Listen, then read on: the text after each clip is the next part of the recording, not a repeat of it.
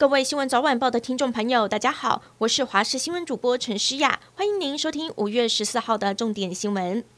今年首波梅雨封面报道，全台降雨，发布豪雨特报的台南开设三级应变中心，中午过后雨势变大。国道一号仁德路段能见度低，用路人几乎都放慢车速。而在市区方面，开元地下道因为积水而封闭。另外，高雄市大约在中午的时候也出现一阵风雨，风势不小，有撑伞的民众伞都开花了。屏东则有民众吃流水席，被风雨打乱了，笑说雨水还能自动把汤都给补满了。另外来关心，彰化福兴乡是西瓜的重要产地，每年举办的西瓜节活动吸引大批民众参与。不过今年受到春雨的影响，造成西瓜着果率不佳，不是裂果就是整颗烂掉，损失将近八成，农民欲哭无泪。乡公所只好忍痛停办今年的西瓜节活动。另外，苗栗县的重要经济作物巨峰葡萄一样，因为天候的关系，授粉不佳，假性结果，出现大批无籽、长不大的石葡萄，农民损失高达两千万元。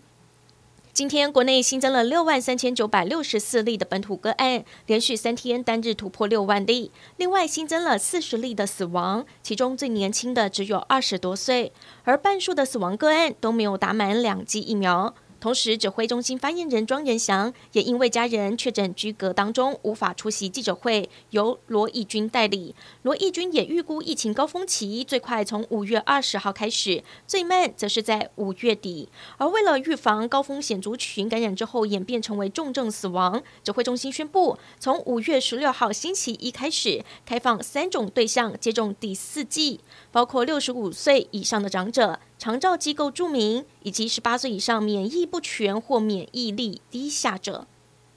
全台单日确诊人数维持在万人居高不下。指挥中心指挥官陈世忠说，目前 PCR 采检能量能还够用，最大量能可以到二十二万，预计到七成左右才会有瓶颈。另外，北北基桃将加开九个筛检站，除了台北，还有一处地点有待评估，其他地点已经选定，包括台北自由广场和市立体育场会各设一站，新北市在汐止、三重、江子翠，基隆市会设在市民广场，桃园也会开设两站。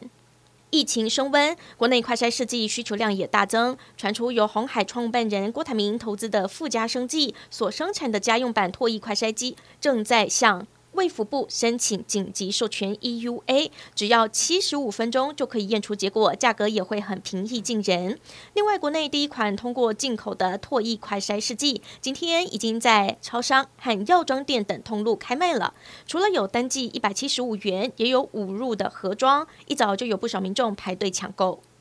中国辽宁号航空母舰编队一共八艘军舰，六号进入日本石垣岛南方。距离台湾东部两百五十到三百公里海域之后，就缓慢移动，并进行舰载机起降的操演。到现在已经将近十天，不过这个海域也正好是我方海军舰队进行战力保存的输泊区之一，被认为针对台湾意味浓厚。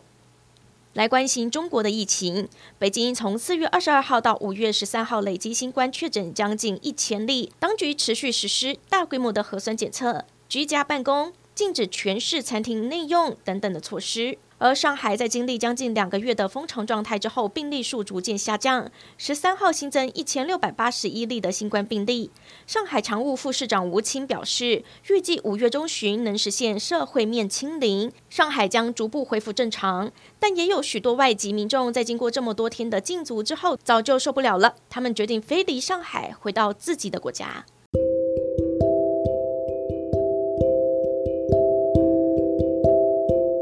感谢您收听以上的焦点新闻，我们再会。